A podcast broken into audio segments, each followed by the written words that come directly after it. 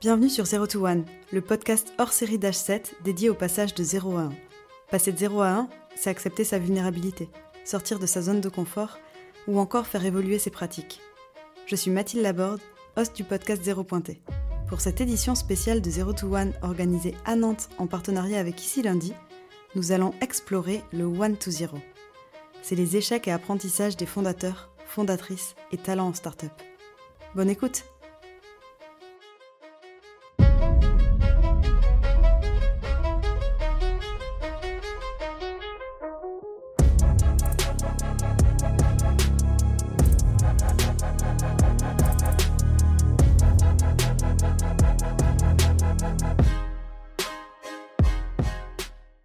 Bonjour à toutes et à tous, je suis très bien entourée et plus précisément en compagnie d'Alice Hager, qui est la VP Brand and Creative de Welcome to the Jungle. Bonjour Mathilde.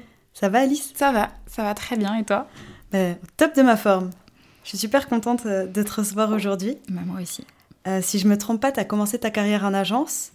Absolument. Ensuite, tu as rejoint la marque d'ameublement made.com. Oui. Et donc, tu es aujourd'hui chez Welcome to the Jungle. Exactement. Pour dimensionner un petit peu ton parcours de façon chiffrée, euh, du côté agence, tu as accompagné plus de 55 clients. Oui, tout à fait. Des comptes euh, français et internationaux. Génial. Ouais, c'était très chouette.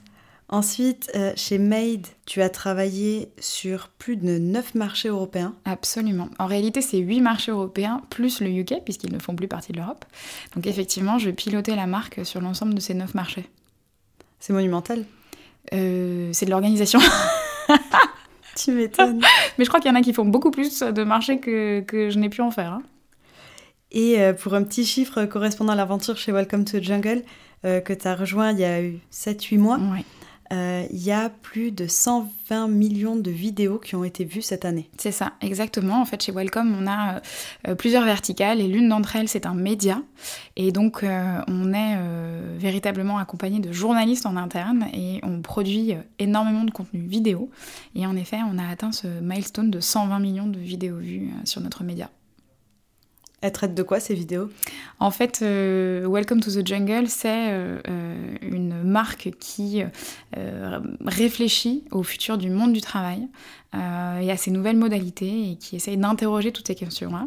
Et c'est une plateforme de recherche d'emploi et notre média, en fait, a pour vocation d'accompagner euh, les gens à euh, euh, finalement mieux comprendre les codes du marché du travail, à avoir aussi bien des conseils très pratico-pratiques que des conversations avec certains sociologues ou philosophes du travail sur les prochaines tendances de fond relatives à ce monde du travail. Donc c'est un sujet qui est très vaste et grâce aux journalistes que l'on a en interne, on peut aborder euh, énormément de sujets euh, et assez en profondeur. Donc ça c'est plutôt, euh, plutôt très chouette. Très intéressant, j'irai voir. J'ai pas pu m'empêcher de faire une petite aparté. Je vais quand même te laisser te présenter. D'accord, ok. Il me semble que tu as déjà balayé pas mal de choses, mais donc voilà, moi je suis Alice, euh, j'ai 38 ans, ça fait euh, 15 ans que je travaille. Euh, j'ai cette chance d'avoir euh, fait euh, finalement beaucoup de métiers en un, parce que depuis 15 ans, moi j'ai une passion, c'est la marque. Et pourquoi? Parce qu'en fait, ce que je trouve génial dans ce métier, c'est que c'est une approche euh, finalement euh, de bon sens et surtout d'observation. Euh, moi, par le passé, j'ai fait des études de sociaux notamment, et en fait, euh, ce que j'adore, c'est observer la société dans laquelle je vis, essayer de comprendre ces mutations, de comprendre les signaux faibles, de les identifier et de pouvoir me dire mais qu'est-ce qui va se passer dans les prochains mois, prochaines années, et après de le travailler pour une marque bien précisément. Et donc dans ce cadre-là, moi, ça fait 15 ans que je le fais, soit pour le compte de clients, soit en étant moi-même en interne au sein de la marque. Bah, c'est une carrière qui fait quand même rêver. Je sais C'est pas. c'est assez impressionnant. Euh, Est-ce que tout a été, a été si simple de A à Z? On va le voir dans l'épisode. En tout cas, on parle souvent de nos réussites, tu vois, et on s'attarde pas tellement sur l'effort qu'il faut euh, déployer pour y parvenir. Mhm. Donc dans cet épisode, on va un petit peu parler branding forcément, Mhm. management aussi, Mhm, mhm, mhm. euh, mais également désillusions, moments difficiles. D'où ma première question. Quelle est ta définition de l'échec? Ça, c'est un... je trouve que c'est une question euh, presque philosophique. Moi, ma définition de l'échec, ça dépend de quel point de vue on se place et en fonction de la culture dans laquelle on évolue. Parce que je pense profondément que euh, l'échec n'est pas euh, perçu de la même façon et appréhendé de la même façon en France ou sur d'autres, je dirais, terrains de jeu géographiques. C'est vrai que moi, pour avoir travaillé sur plein de marchés différents, j'ai vraiment observé des façons différentes d'encaisser l'échec. Et je disais, ça dépend de quel point de vue on se place, parce que si c'est d'un point de vue personnel ou professionnel, c'est pas les mêmes, les mêmes façons. Mais pour répondre à ta question, parce que là je digresse, euh, l'échec c'est euh, quelque chose qu'en apparence on n'a pas réussi à faire. Et, euh, et en fait c'est un énorme moment derrière de remise en question, d'introspection et de, de capacité, je pense, à, à, aussi pouvoir rebattre les cartes. quoi. C'est assez intime finalement. C'est hyper intime. Ouais, ouais, l'échec, je pense que c'est c'est quelque chose de très intime parce qu'en fait, ça, ça, renvoie à soi, euh, ça renvoie aux attentes que l'on projette sur soi-même, euh, parfois au manque d'indulgence qu'on peut avoir envers soi-même aussi. Hein. Euh, et donc effectivement, en fonction aussi de euh, euh, son background personnel, familial, etc., l'échec n'est pas vécu de la même façon. Peut-être que c'est pas vécu de la même façon entre hommes et femmes. Ça, faudrait poser la question à un homme pour avoir sa vision de l'échec. Je présume que tu l'as fait. Mais c'est vrai que moi, étant femme, ma vision à moi de l'échec, c'est effectivement un sujet très intime et qui est, je pense, quelque chose qui traverse de toute façon le genre humain tout au long de sa vie. Et ça te fait peur l'échec? Non, pas vraiment. Moi, ce qui me fait peur, c'est l'immobilisme. Mm. Je pense que l'échec, c'est euh, plutôt... Euh, c'est un état de fait, c'est quelque chose qui nous arrive qu'on ne peut parfois pas contrôler. Ça me fait pas peur, mais en revanche, je suis vraiment toujours en train de me dire, moi, ce qui m'angoisse, c'est la paralysie derrière. Est-ce que ça peut, tu vois? Donc euh, voilà, c'est plutôt de cet ordre-là. Ok, très bien. Maintenant que les bases sont posées, je te propose de passer à la masterclass et de rentrer directement dans le vif du sujet. Ouais, vas-y. T'es prête? Allez, vas-y. Ok, c'est parti. Bombarde. yes, je vais pouvoir me faire plaisir. Euh, première question, qu'est-ce qui t'a poussé de passer euh, de l'agence à l'annonceur? Ça, c'est une super question. Parce que moi, j'ai été, euh, comme on le dit dans le jargon agence, euh, picousée à l'agence. Moi, je suis arrivée euh, en agence un peu par hasard. en 2008, je sortais du CELSA et je cherchais mon premier boulot. Et en 2008, je sais pas si tu te rappelles, mais c'était la crise des subprimes. Et à l'époque, tout le monde me disait Ah, ma pauvre, ça doit être horrible de commencer à chercher un travail en 2008. Ça, c'était bien avant le Covid euh, et à l'époque où on pensait que les subprimes étaient la pire crise euh, ever qu'on ait connue. Et en fait, euh, je suis arrivée en agence par hasard et tout de suite j'ai été prise au jeu parce que je me suis retrouvée dans un environnement avec des gens créatifs, ô combien intéressants et stimulants intellectuellement, et je me suis retrouvée à travailler sur des marques. Et là, je me suis dit, mais c'est extraordinaire parce qu'en fait, ça me permet de concilier euh, mon amour euh, pour euh, quelque part la littérature, les mots, la langue française. on raconte des histoires et après, on les met en images pour les gens. Pour moi, l'agence, ça a été extraordinaire. Mais à un moment donné, au bout de 9 ans d'agence, à avoir eu plein de clients et plein de problématiques différentes, j'avais une frustration. Ouais. À la fin de la journée, quand je rentrais chez moi, j'avais donné le bébé à quelqu'un d'autre. Et cette marque ne m'appartenait absolument pas. J'étais là pour conseiller. Euh, et les décisions, euh, in fine, euh, n'étaient pas prises par moi ou tranchées par moi. Et ça, j'étais assez frustrée parce que je me disais, bon, bah, j'ai fait qu'une partie du travail. Oui, bien sûr. Donc, tu passes à ce moment-là chez l'annonceur. donc je passe chez l'annonceur. Euh, alors je passe d'abord chez Clépierre, donc c'est les ah. centres commerciaux. Je passe brand manager Europe chez Clépierre pendant euh, trois ans. Moi, mon boulot là-bas, c'était de créer leur, leur première plateforme de marque à destination des 120 centres commerciaux qui étaient répartis sur 16 pays en Europe. Sacré challenge. C'était un énorme challenge, euh, vraiment en apparence un peu la face nord parce que c'est pas évident, tu vois. Et surtout, j'ai dû à la fois faire mon métier et apprendre à devenir cliente. Et là, je me suis rendu compte euh, de, choses que je n'avais même pas appréhendées quand j'étais en agence. Tout d'un coup, je me disais, mais en fait, euh, être client, c'est hyper dur. Ouais, bien sûr. Parce qu'il faut tout anticiper. Si euh, tu ne penses pas tes plans suffisamment en amont, tu ne pourras pas écrire tes briefs. Si tes briefs sont mauvais, la réponse de l'agence sera mauvaise. Donc tu perds de l'argent, tu perds du temps. Voilà, donc euh, toute un, une nouvelle culture à appréhender, etc. Ouais, ouais, vraiment, ça a été, ça a été je pense que j'ai mis un an à vraiment m'adapter culturellement au fait d'être côté client. Et ensuite, tu rejoins Made à ce moment-là Et ensuite, j'ai rejoint Made, effectivement, trois ans plus tard. Là, je rejoins une boîte anglaise, mais fondée par trois Français à l'origine, à Londres. Je démarre comme Head of Brand pour le marché français. Après, je récupère le marché espagnol et à mon retour de congé maternité, euh, je suis promue directrice euh, marque Europe. Et c'est là que je prends en charge. C'est un sacré retour. C'est un sacré retour. c'est ça, on vient de laisser son petit bébé de 3 mois à la crèche. Et là, mais c'est génial. Enfin, franchement, je... moi, je l'ai vécu comme une véritable opportunité parce qu'en fait, j'avais une forme de reconnaissance de la part de mes patrons qui me disaient bah écoute tu fais du bon boulot donc continue de grandir et continue d'avancer ah et en fait avoir eu un enfant n'avait aucun impact sur ma carrière ou sur quoi que ce soit et c'est vrai que voilà pour moi c'était incroyable et une chance incroyable donc après je, je me suis mise bien la pression comme il faut pour être à la hauteur Du coup, c'est quoi exactement les facettes de ton job à ce moment-là? Ouais. Alors, euh, multiples. Parce que moi, si tu veux, j'ai euh, en gros euh, deux missions concomitantes, quoi, deux jambes. J'ai une jambe qui consiste à travailler la marque Made sur l'ensemble des marchés et à me poser la question quelle est la colonne vertébrale de Made qui doit se retrouver partout et quelles sont les branches qui doivent être différentes en fonction des cultures pour qu'on ne soit pas dans une marque globalisante et qui ne tienne pas compte des différences culturelles. Et neuf marchés, c'est neuf pays et c'est neuf cultures différentes. Quoi. On a beau parler de l'Europe, l'Europe en soi, euh, c'est une notion euh, euh, purement politique. Quoi. Les Français, les Espagnols n'ont rien à voir. Il y a des troncs communs, mais il y a quand même des grosses différences culturelles. Et alors imaginons les Espagnols et les Allemands Voilà, exactement. Donc moi, ma, première jambe, c'était vraiment la strate de marque, la réflexion autour de la marque et ensuite son déploiement opérationnel. Et la deuxième jambe, c'était vraiment le management des équipes sur différents marchés donc comment est-ce qu'on accompagne les équipes, comment on leur donne des outils, des méthodologies pour que chacun puisse aussi travailler la marque en local et que cette marque, euh, elle vive et elle se transmette et elle soit pas euh, uniquement euh, pilotée par des gardiens du temple qui partageraient pas, tu vois, cette espèce de, mmh. d'objet un peu sacré, quoi. Elle s'organise comment ton équipe à ce moment-là? À ce moment-là, en fait, elle s'organise en miroir parce que je vais avoir un brand manager par marché. Et après, sur chaque marché, ouais, c'est plutôt confortable. Et après, sur chaque marché, je vais avoir des responsables euh, RP ou des agences euh, en local RP. L'idée, c'est qu'à chaque fois, on localise vraiment euh, les métiers qui ne peuvent pas être centralisés. Comment on évalue la performance d'une stratégie de marque? Ça, c'est tout le sujet.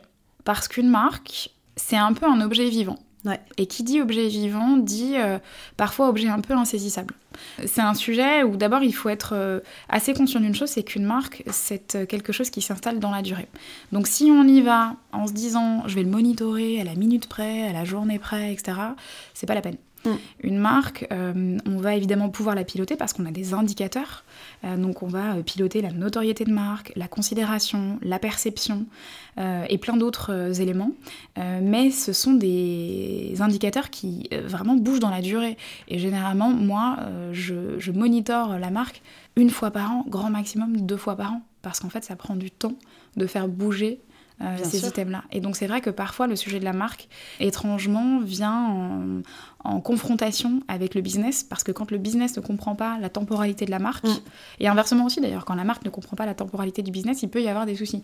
Quand j'étais chez Made, euh, un e-commerçant pilotait le business à la minute près, encore plus quand on est en période de solde, tu vois. Ouais, bien sûr. C'est des marques pure player, euh, donc euh, tu, tu, suis euh, l'évolution des commandes, d'ailleurs il y a un côté hyper excitant.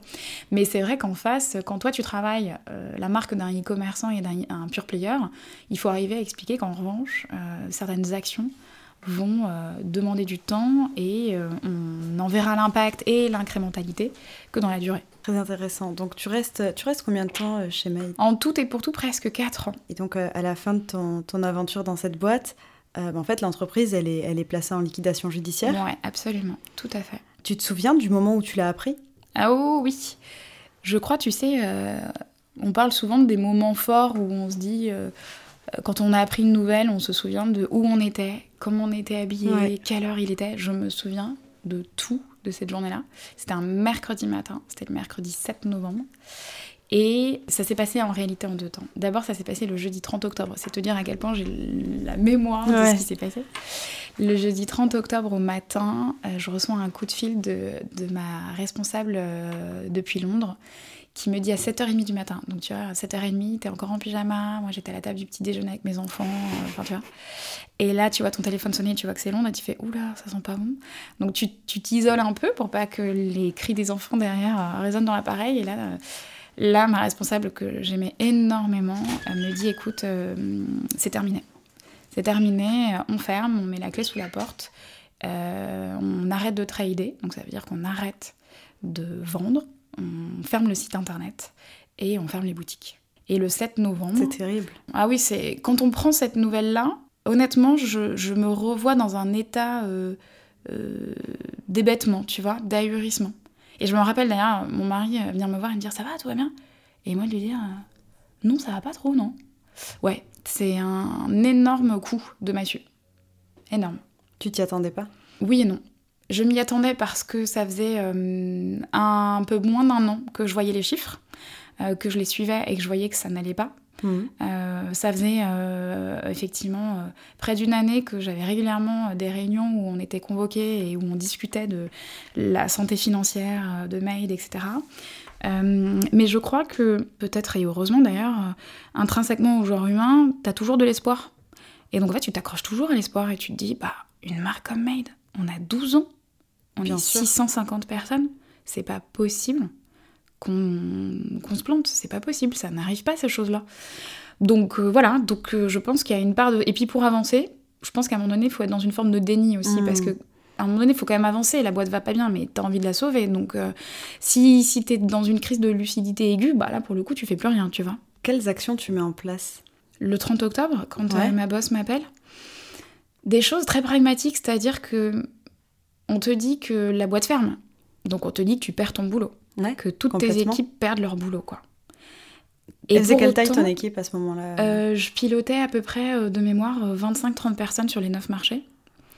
C'est une grosse équipe. Euh, c'est une grosse équipe, ouais, exactement. Et en fait, bah, tu vois, paradoxalement, je suis tout de suite passée à de l'opérationnel. Parce qu'en fait, elle m'appelait pour me dire ce qu'il se passait et elle m'appelait pour me dire maintenant, dont acte, il va falloir le communiquer.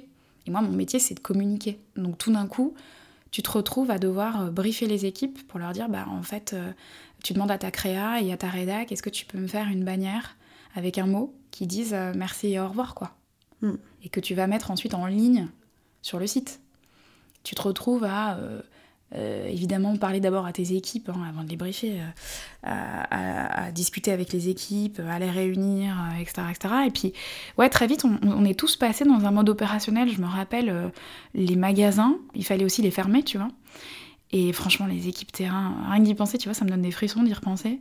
Elles étaient extra, quoi. Parce qu'en fait, on perdait tous nos boulots, mais on est tous restés mobilisés. Donc, les équipes terrain, c'était OK, alors bon, on ferme les magasins dans trois jours, donc comment est-ce qu'on va gérer euh, euh, les clients qui vont venir nous voir et nous poser euh, pléthore de questions? Parce qu'ils vont avoir lu dans la presse ce qui se passe. comment est-ce que on fait en sorte de toujours tenir le magasin pour que ce soit quand même la marque jusqu'au bout, quelque mhm. part, qui reste digne? Enfin, tu vois, il y avait une forme de dignité dans l'échec qui était assez bluffant, quoi. Et puis moi, j'ai eu euh, toute une dimension euh, inhérente à mon poste, enfin en réalité pas inhérente à mon poste, qui était complètement en dehors de mon scope, mais parce que j'étais euh, responsable Europe et que en l'occurrence le siège était à Londres, j'ai dû gérer des choses qui dépassaient mon cadre de communicante et de, de marketing, je dirais, parce que je me suis retrouvée à gérer des sujets RH, à gérer des sujets quelque part business aussi. je me suis retrouvée en discussion avec euh, la FEVAD pour discuter euh, des cas clients euh, qui n'auraient pas leur commande réceptionnée, tu vois. Donc en fait, je me suis retrouvée à faire des trucs que j'avais jamais fait de ma vie en plus. Et dans un état un peu de panique mm. générale. Donc tu essaies de rester hyper calme. Puis tout se passe très vite. Et tout se passe hyper vite. Autour de toi, c'est un espèce de tourbillon. Mm. Tout le monde vient te voir pour te poser des questions, alors que toi, tu as peu de réponses parce qu'en fait, la décision n'émane pas de toi, quoi, tu vois. Moi, je l'ai appris le matin de Londres, donc j'ai même pas tous les éléments. C'est très perturbant. Ouais, je me doute. Mm. Tu gères ça comment émotionnellement? Eh bien, écoute, euh, de mémoire, le 30 octobre, quand elle m'a appelée, sur le moment, j'ai été coupée de mes émotions. Euh, tu vois, en plus, encore une fois, il était, on était le matin, euh, moi j'étais dans la routine du matin, donc ah, vite, les enfants, on les habille, on les emmène à l'école. Et j'ai emmené mon fils, un de mes fils, à l'école maternelle, et sur le chemin, j'ai pleuré j'ai craqué. J'ai pas réussi à me retenir, tu vois. Ça, je pense que ça faisait plusieurs semaines, plusieurs mois que je me retenais. Et mon fils, euh, qui euh, à l'époque avait 4 ans, Jack me dit un truc génial. Il me dit Ça va pas, maman? Et je dis Non, là, j'avoue, ça va pas trop, tu vois. Euh, mais bon, écoute. Et je lui dis vraiment très sincèrement bah, En fait, je suis en train de perdre mon boulot. Ça veut dire que là, j'ai plus de travail. Mais rassure-toi, je vais en retrouver un autre. Mais, mais là, j'accuse le coup. Donc, tu sais, moi, parfois, j'ai besoin de pleurer parce que ça me permet d'évacuer. Et mon fils, qui comprenait pas ce que je faisais à l'époque, il me dit Mais t'inquiète pas, maman, tu vas retrouver un travail. Il y a d'autres magasins qui vendent des canapés. et là, j'ai éclaté de rire en ayant mes sanglots qui coulaient sur mes joues. Et je me suis dit, il y a tellement raison. Enfin, ouais, c'est hyper dur ce que je vis, mais je retrouve un boulot, je vais rebondir, etc., euh, etc. Tu vois, il y a une espèce de parfois d'innocence des enfants qui fait du bien, quoi. Et j'avoue que ce moment aussi, je, je, je, me rappelle encore une fois où on était dans la rue quand il m'a dit ça, tu vois. Et ça m'a marqué, ça m'a vachement aidé. Parce que tu vois, il y, a ce moment où tu euh, t'accueilles la nouvelle, donc tu es, sous le choc, il faut mm. réagir vite. Ouais. Tu vois, tu as beaucoup de responsabilités en plus de par ton poste. Euh, donc en fait, tout s'enchaîne. Et puis après, il y a le vide, tu vois, le moment où. Absolument. Il se passe plus rien, c'est juste fini. Absolument. Et cette période-là, elle est dure aussi. Bah, elle est hyper dure parce que moi, cette période-là, elle n'est pas arrivée tout de suite. Parce que moi, la timeline, c'est le 30 octobre, je suis prévenue. Le 7 novembre, on est convoqué et on est licencié officiellement. Euh, mais on quitte définitivement Made euh, quelques semaines encore après. Et moi, j'avais encore des trucs, effectivement, des dossiers à gérer, etc. etc. Donc moi, la, la redescente, je l'ai eu un peu plus tard. J'ai vraiment eu ce moment très bizarre où tu sais que tu n'as plus de boulot, mais tu es encore en train de bosser. Hmm. Tu vois euh, et effectivement, cette deuxième partie, elle est, ouais, elle est dure. En plus, là, moi, c'était en plein hiver, tu vois. Euh, t'habites à Paris, euh, le ciel est bas, etc. Enfin, c'est la totale. Tu te dis, oh là là, tu vois. Et là, vraiment, euh, tu te dis, comment je vais me relever de ce truc-là, quoi. dur de trouver des, des signaux positifs. Ouais, c'est ça, dur de trouver des signaux positifs. Et puis, même au début, t'as pas forcément envie. Je pense que tu parlais d'accueillir la nouvelle, je pense que c'est hyper vrai, tu vois. Moi, en tout cas, ça fait partie de ma personnalité. Je, je, Quand je vis un truc dur, je me dis toujours, surtout accueille-le, quoi. Le mets pas sous le tapis. Mm. Parce que parfois, c'est une réaction, une première réaction un peu primaire. Et c'est vrai que je me suis tout de suite dit, le mets pas sous le tapis, Alice, parce que sinon, tu vas pas prendre le temps de l'analyser. Mm. Et euh, ça va te revenir en boomerang, c'est certain, et ça fera encore plus mal. Donc, j'ai quand même eu euh, de mémoire, euh, mais peut-être qu'il faudrait poser la question, tu vois, à ma famille. Mais j'ai eu de mémoire vraiment une phase où, ouais, j'ai accueilli la nouvelle et j'étais pas au top, quoi. Et je me disais, mais mon Dieu, quoi. Et puis surtout, j'avais une immense tristesse parce que j'adorais la marque, j'adorais mes collègues, j'adorais mes équipes. Donc là, tu te dis, euh, waouh, qu'est-ce qu'il y a après? Dur, quoi. Et tes équipes, elles ont réagi comment? Mes équipes, elles ont été euh, top. C'est fou parce que moi, j'ai découvert un truc du genre humain que j'ai trouvé euh, assez beau. Il n'y a pas eu de. Je sais pas comment dire, il n'y a pas eu de laideur, quoi, tu vois. Hmm. On était tous logés à la même enseigne, on était tous dans le même bateau, et en fait, il y a une espèce de, de fraternité, de, cohésion. de cohésion Dès qu'il y en avait un qui craquait, une qui craquait, on était là euh, pour euh, remonter le moral. On s'est mis en place un groupe WhatsApp immédiatement et en fait on, s'écrivait euh, tout, rien. Et encore aujourd'hui, tu vois, ça fait un an, on a toujours ce groupe et on s'écrit toujours. et il y, a, y, a, des petits groupes qui se revoient une fois par mois, tu vois, une fois tous les deux mois, et on reprend des verres et tout. C'est super. En fait, ça. Bah, on s'aimait, quoi, tu vois. Ouais, puis vous avez vécu une, une épreuve tellement forte, je pense que... Ouais. Ouais, ouais, c'est une épreuve de, de fou parce qu'on s'imagine pas, mais euh, bon, il y a bien pire, il y a toujours pire, mais c'était c'était c'était énorme parce que euh, c'était en plus un peu public, tu vois. Mmh, Donc bien sûr. Euh, quand ça passe au JT de TF1, tu te dis mais oh la vache, c'est de la boîte pour laquelle je travaille qu'on parle quoi. Donc en plus, il y avait un truc un peu public, mmh, un peu mmh, bizarre, tu vois. Et puis à l'époque, il y avait plein de gens qui me contactaient pour me demander euh, des interviews, etc. Et moi, j'étais même pas habilitée à répondre, tu vois. Donc, euh, puis j'avais même pas les réponses, enfin, tu vois. Bien donc, sûr. Euh, ouais, c'était vraiment bizarre. Mais les équipes, elles ont été en or, franchement. Paradoxalement, je crois que c'est une des épreuves, bah, c'est l'épreuve professionnelle la plus dure que j'ai eu à traverser. Hein. Mais j'en garde un souvenir d'un point de vue humain, vraiment. la CEO, elle a été formidable. Et toute l'équipe dirigeante, enfin vraiment, tout le monde a été incroyable. T'as mis combien de temps à, t'en remettre, tu vois, à, vraiment euh, être prête à te lancer dans une nouvelle aventure? Alors c'est marrant parce que j'y ai pensé il n'y a pas longtemps et j'ai réalisé que j'ai mis euh, le temps d'une gestation. J'ai mis neuf mois, tu vois. Euh, j'ai mis neuf mois à, à m'en remettre et à me dire ok, j'y retourne. pendant ces neuf mois, pourtant, je ne me suis pas arrêtée une seconde euh, parce qu'en fait, une fois que Made s'est terminé officiellement, euh, moi je me suis mise en free tout de suite. Euh, j'ai donné des cours. enfin, tu vois, la vie a continué. Puis surtout, il, fallait de manière assez pragmatique aussi, tu vois, que j'ai des sous qui rentrent, hein, tu vois. Bah ouais, voilà, tout simplement. Mais j'étais incapable de retourner dans le salariat. Parce que je le vivais un peu comme bah, une rupture amoureuse. Et en fait, j'étais un peu abîmée. Et j'étais un peu chat échaudé, tu vois. craint l'eau froide. Et donc, je me disais, je vais repartir pour une, pour une marque et puis ça, va se ça va se reproduire, tu vois. Donc, ouais, j'ai mis. Et j'ai réalisé l'autre jour que j'avais mis 9 mois, le temps d'une gestation. C'est drôle. C'est drôle. C'est très drôle. Et donc, maintenant, tu es, aujourd'hui depuis 7 mois, 8 mois, 7 mois chez Welcome to the Jungle. Oui, absolument. C'était un choix mûrement réfléchi? Alors oui, plus que jamais. Un nouvel amour Absolument, mais euh, plus que jamais parce que moi, si tu veux, euh, jusqu'à présent dans ma carrière, j'avais euh, globalement deux, trois drivers. C'était est-ce que la mission intellectuellement, elle est, enfin, elle est, elle est au rendez-vous? Est-ce qu'il y a un vrai problème à résoudre? Et du coup, j'ai l'impression que je vais pouvoir agir. Est-ce que les gens sont sympas? Est-ce que l'environnement de travail est correct quoi?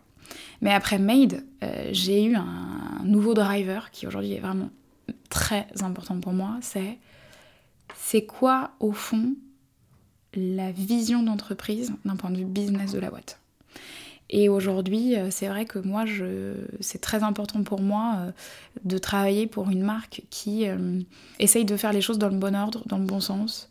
et tu vois, euh, euh, euh, la rentabilité, mm, mm. réfléchissent à grandir, mais de manière raisonnée et raisonnable. Voilà. Pour moi, c'est vrai, c'est des choses très importantes. Dit comme ça, on peut se dire, bah, c'est étrange qu'elle n'y ait pas pensé avant, que ça ne fut pas un driver avant. Je pense que non, je me laissais porter par les différentes opportunités qui se présentaient à moi et les, et les marques qui me plaisaient et qui m'appelaient à elle. Mais c'est vrai qu'après Made, je me suis dit, bon, bah, après une histoire comme ça, c'est quand même hyper important de savoir où tu mets les pieds. Et c'est vrai que quand j'ai rencontré euh, euh, Jérémy, le fondateur de Welcome, euh, je lui ai posé un paquet de questions sur la santé financière de la boîte, sur les leurs envies, où est-ce qu'ils avaient envie d'aller. voilà, je je ne sais pas euh, si les autres candidats posaient d'autres questions, mais moi, vraiment, c'est devenu quelque chose qui euh, est ultra. Sacré icebreaker. Ouais, Il ne pas s'y attendre. Est-ce que tu peux me montrer tes bilans avant qu'on démarre la conversation? Alors moi, je vois ça comme une relation amoureuse. Euh, c'est un petit peu comme si tu me faisais la liste de tes ex. Flippant, il a... t'imagines l'horreur. Non mais voilà, donc c'est vrai que c'était une décision mûrement réfléchie. Et d'ailleurs, c'est marrant parce que j'ai commencé d'abord en freelance pour eux. Donc en fait, je pense qu'il y a eu en plus. Ouais, en fait, quand j'ai pris le free, je pensais pas une seconde y aller. Donc j'étais même pas dans un état d'esprit de tester. Et en fait, euh, au fur et à mesure que je les découvrais, je me disais, mais ils sont incroyables. Ces gens sont incroyables. Ils sont hyper intelligents. Ils ont des projets qui sont euh, une matière. Enfin, je veux dire, le travail, c'est une autoroute. C'est sans fin le sujet du travail. Ouais, et puis là, les, les, enjeux autour des RH, du recrutement notamment, ouais. Bah, c'est en fait c'est en train d'évoluer euh, à fond. C'est en train d'évoluer à fond et puis la matière c'est l'humain. Donc en fait c'est j'ai été euh, tu vois, j'ai été picousée euh, à l'agence en 2008, bah quand je me suis retrouvée à travailler pour Welcome, ça a recommencé ce truc, tu vois, je me suis dit ah tiens, là il se passe un truc. Tu retrouvais peut-être aussi un petit peu toutes les notions de sociologie que tu avais pu voir absolument, absolument. quelques années auparavant. Ouais ouais, absolument. Ouais ouais. Et donc, du coup, tu faisais quelle mission euh, en freelance?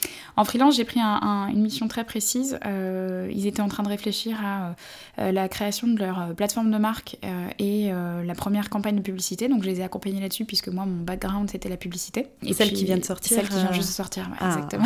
La classe Donc voilà, donc je les ai accompagnés là-dessus. Et puis, in fine, on a pris des cafés, on a discuté, et puis je suis restée. C'est quoi en fait les, les enjeux de, de, de, Welcome to the Jungle? Ouais. Tu vois, les, les, vraiment les grands piliers. Ouais, euh, en fait, c'est une marque qui va bientôt fêter ses 10 ans. Ouais. Et c'est une marque qui a grossi de manière organique et qui a bien grossi. Euh, c'est-à-dire qu'en presque 10 ans, on n'a jamais investi en médias. Euh, pourquoi? Parce qu'on est depuis le premier jour euh, une marque qui a investi sur sa marque. Donc en fait, euh, Jérémy, qui l'a confondé avec Bertrand, sont des passionnés de la marque, de l'histoire, du mythe fondateur, et ils se sont intéressés à, leur marque aussi bien d'un point de vue storytelling que visuel. Et donc en fait, il y avait déjà des fondamentaux très forts qui ont permis aussi à la marque de pouvoir grandir et se pérenniser. En 2015, quand ils l'ont créé, à cette époque, c'était un peu les seuls à se poser des questions sur le futur du monde du travail. Mm. Dix ans après, la société a complètement changé. Euh, les cartes ont été totalement rebattues et surtout euh, le sujet est chahuté de toutes parts. Et la compétition aussi est beaucoup plus importante. Euh, donc les gros enjeux pour Welcome aujourd'hui, c'est continuer de pouvoir demeurer le leader référent au sein de la catégorie, tu vois, celui qui, réfléchit et qui pense aux nouvelles modalités de travail et qui les partage. Et puis c'est de, de, continuer de faire si tu veux, évoluer cet objet, parce qu'en fait, Welcome, c'est vraiment, et c'est ça que j'adore, c'est que c'est bien plus qu'une plateforme de recherche d'emploi. Et d'ailleurs, moi, quand je suis arrivée, ils m'ont dit on n'est pas une plateforme de recherche d'emploi. On a une plateforme de recherche d'emploi, mais on a aussi un média. Là, on est en train de. On a publié notre premier livre euh, de 300 pages. vu, Et euh, tu vois, la dernière fois, Jérémy me disait bah, peut-être qu'on va devenir une maison d'édition. Ou peut-être qu'on va avoir une maison d'édition. Euh, prochainement. C'est toute une galaxie. c'est toute une galaxie. Prochainement, là, on travaille sur des idées de documentaires. Peut-être qu'on sera oh, une boîte de prod. Enfin, tu vois, un objet vivant. Super intéressant. Mais depuis le début, euh, j'ai l'impression que cette, euh, que cette boîte, elle était, elle était visionnaire. Tu vois, quand ils sont arrivés sur le marché, ils avaient déjà euh, complètement cassé les codes. C'était du jamais vu. Mm. L'expérience utilisateur était extraordinaire. complètement. En fait, ça rendait tout de suite les entreprises sexy. Ben oui, parce qu'en fait, le, le, point de départ, c'était de se dire, on va arrêter les antagonismes entre mm. candidats et entreprises. En fait, euh, ça peut super bien se passer et nous, on a une vision hyper optimiste de cette relation. Et donc, euh, ils se sont dit, euh, il faut que ce truc-là, on le travaille et il faut qu'on aide les entreprises à comprendre ça et à travailler leur marque employeur. Et puis, c'est vrai que nous, on a travaillé notre marque en, tant que telle. Donc, tu vois, une marque, c'est en premier lieu une couleur. Quand tu penses à BNP, c'est le vert, Société Générale, c'est le rouge, nous, c'est le jaune. Donc, on a travaillé aussi, tu vois, l'identité de, Welcome et nos marqueurs pour qu'on puisse véritablement créer, je pense, euh, quelque chose de nouveau au sein d'une catégorie en apparence, et je dis bien en apparence, euh, un peu, euh, tu vois, difficile d'accès, un peu poussiéreuse, quoi. Alors qu'en fait, c'est une catégorie géniale, parce qu'encore une fois, c'est l'humain qu'on traite, quoi. Et c'est le rapport au travail. Complètement, complètement. Et c'est génial parce que ce que tu viens de dire, c'est exactement ce qui illustre bah, la campagne que, que mm. vous venez de lancer. Ouais, c'est ça. Tu la, tu, tu la présenterais là en quelques mots pour euh, les auditeurs qui l'ont pas vu passer ou qui sont pas sensibles? Alors, euh, la campagne qu'on vient de lancer, euh, tout juste, c'est une campagne qui est très simple, mais qui requiert un petit chemin intellectuel. En fait, la signature, c'est The Job is yours. Donc, c'est-à-dire, c'est la volonté de dire aux gens, aussi bien les candidats que les entreprises, le sujet du travail vous appartient. Le monde du travail vous appartient. Et euh, c'est la volonté de pouvoir redonner le pouvoir euh, aux candidats et aux entreprises. Et c'est la volonté de, vouloir euh, vraiment raconter cette évidence de la rencontre, ce moment où toi, tu te cherches un travail, tu mhm. lis une offre d'emploi et tu fais mais attends, mais c'est pour moi ce truc, on dirait qu'ils me décrivent. Et à l'inverse, quand toi, tu es recruteur et que tu rencontres quelqu'un, et que tu fais ah mais c'est cette personne que je cherchais depuis un bail, c'est trop bien, je l'ai trouvé. Donc c'est cette évidence de la rencontre. Et donc en fait créativement, on a fait un saut euh, un petit peu euh, fort, c'est-à-dire qu'on s'est dit immédiatement, nous, ce qu'on veut, c'est raconter euh, cette évidence de la rencontre euh, de façon euh, illustrée et illustrative. On mm. On veut pas être dans la représentation du réel parce que sinon, ça casse tout de suite et ça fait redescendre l'émotion. Donc, on est sur une campagne qui se base sur de l'animation et de l'illustration. Donc, on allait chercher des illustrateurs et on a cherché à illustrer ces duos qui forment l'évidence de la rencontre. Donc, c'est comme ça que tu te retrouves avec trois duos la claquette et la chaussette la pizza et l'ananas, et euh, le rétroviseur et le sapin que tu accroches au rétroviseur. Voilà. Et donc, on vous dit euh, très simplement, euh, choisissez l'entreprise faite pour vous. Et chaque personnage court en direction de l'autre. Voilà. Donc, c'est à la fois simple, ça requiert un petit chemin intellectuel, et surtout, tu sais quoi, c'est léger et c'est sympa. Et une marque, c'est aussi ça, tu vois, c'est un capital sympathie, et c'est une forme de légèreté. moi, je crois que les marques, elles doivent absolument conserver de la légèreté. Ouais. Euh, c'est leur rôle, tu vois. On leur demande pas euh, de driver le monde, euh, même si de plus en plus on fait porter le poids aux marques de beaucoup de sujets. certes, elles doivent s'engager et avoir des convictions fortes, mm. mais elles doivent aussi rester des entertainers. Et nous, c'est ce qu'on a voulu faire. C'est génial. C'est génial, mais par contre, c'était super osé, donc tu as quand même une part de risque. Oui. En fait, tu jamais la certitude que ça va marcher ou pas, mais à quel moment tu te dis, là, on tient quelque chose qui pourrait fonctionner suffisamment pour euh, réduire le, risque Alors là, pour le coup, avec ce concept, moi, je l'ai su tout de suite. Quand l'agence nous l'a présenté... C'était de l'intuition, tu vois? Ouais, c'était une évidence. Comme l'évidence de la rencontre, je sais pas comment dire, mais ils nous avaient présenté plein de pistes qu'on avait rejetées. Et euh, ça faisait deux mois, trois mois qu'on était sur le sujet de mémoire. Et quand ils ont présenté cette piste, tout de suite, je me suis dit, bah, c'est sûr que c'est celle-là. Bah, c'est sûr que c'est celle-là qu'il faut défendre. Et dans ma tête, je me disais, pourvu qu'autour de la table, les autres pensent d'eux-mêmes. Parce que sinon, je vais devoir monter sur la table pour les convaincre. pour moi, c'était... mais je le ferai. Et je le ferai. Euh, mais pour moi, ça a été une évidence. Vraiment. Et j'ai pas du tout douter du concept. En revanche, après, une fois que tu te dis, ok, c'est ce concept-là, oui, au moment de euh, le travailler en profondeur, de réfléchir au bon duo, Mhm. euh, etc., là, Bien oui, j'ai eu des moments de doute, de me dire, est-ce que c'est bien le reflet du concept qu'on a acheté Ouais. Est-ce que c'est bien ce qu'on veut dire Etc. etc. Est-ce tu que les codes vont parler Est-ce que les codes vont parler? Après, moi, j'ai toujours été euh, assez euh, claire par rapport à nos, obje- nos objectifs. On ne s'adresse pas à tous, on n'a pas vocation à s'adresser à tous et c'est OK. Donc, cette campagne, si elle ne parle pas aux gens que je ne cible pas, il n'y a pas de problème. Tu vois Ah oui, c'est fine. Donc, euh, c'est fine. Moi, mon sujet, c'est qu'elle entre en résonance avec euh, les gens euh, avec lesquels je veux converser, tu vois. Donc voilà. Mais non, j'ai vraiment ce concept pour moi a été une évidence. Et je me suis dit, pour la première campagne euh, de marque et publicitaire de la boîte, c'est la bonne. Et on l'a sorti le mois dernier. Et pour le moment, ça corrobore ce qu'on s'est dit, quoi, en interne. C'est visiblement la bonne. J'espère que ça va durer. Ah mais je touche du bois. c'est gentil. Non, elle, elle- elle est super chouette. Elle est super chouette. Je te propose de prendre un peu de, de hauteur sur tous ces sujets assez deep. Je te Mhm. propose une petite interro surprise. Ah, trop bien. C'est cinq questions. Ouais.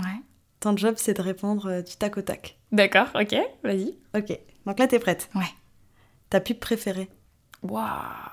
Et ouais. Lacoste, le seau. Ils sont, euh, c'est la métaphore de de bah, la rencontre amoureuse. Ouais. Tu le vois ça, cette pub? Ouais, avec cette musique incroyable. Contre, je sais pas quelle agence là. C'est BETC. Et euh, ils l'ont shooté sur le toit de l'agence. Ouais, je m'en rappelle, j'étais là-bas à cette époque. Ah, excellent. Campagne incroyable. Campagne euh, sublimissime. Ok, validé. Suivre les tendances ou assumer des idées décalées? Assumer des idées décalées, ça c'est sûr. Oui, parce que j'aime pas trop la notion de. Moi, dans tendance, euh, c'est pas tant suivre, tu vois. Euh, c'est plus dans tendance, il y a un. La temporalité, le fait que Voilà. ce soit éphémère Exactement. Ouais, j'aime pas ce. Ça vient, ça, ça va, tu vois. Donc, euh, ouais, non, je suis plutôt dans l'option 2. Souvent, tu te fais remarquer en plus dans l'option 2.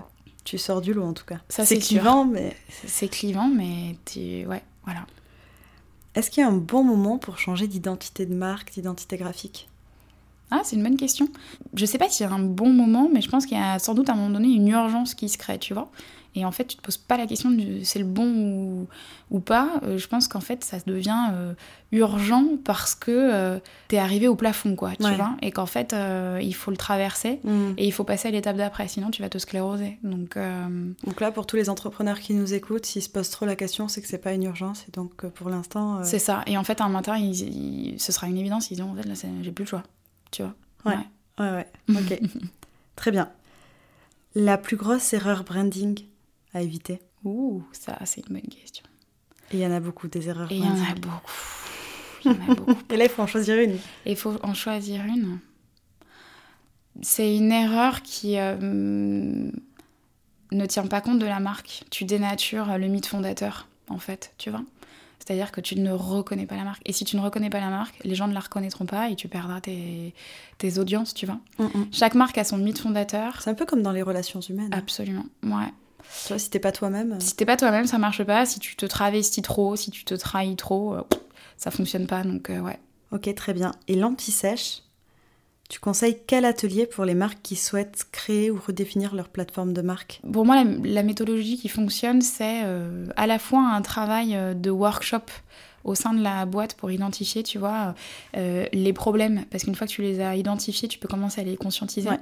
Mais tu peux pas le faire seul. Tu es quand même obligé d'avoir un regard externe, totalement profane à ton sujet, etc. Et qui va venir te faire retirer tes œillères et euh, regarder ce qui se passe ailleurs, quoi.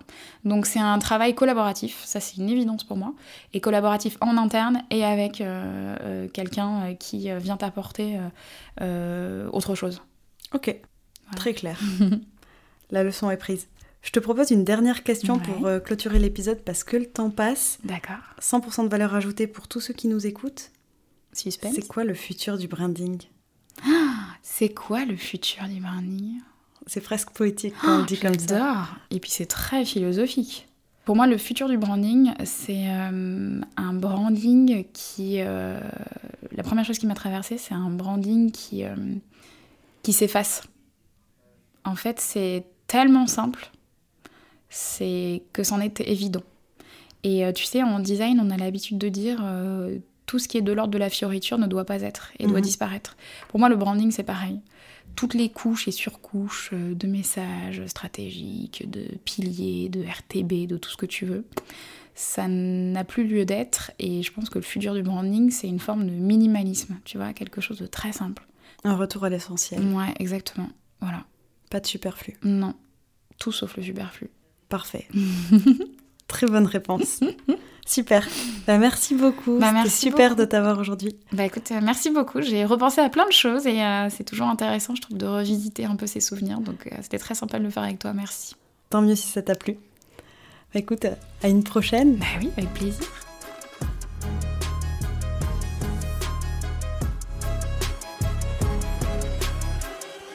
Et on se retrouve très bientôt pour un nouvel épisode de Zero to One.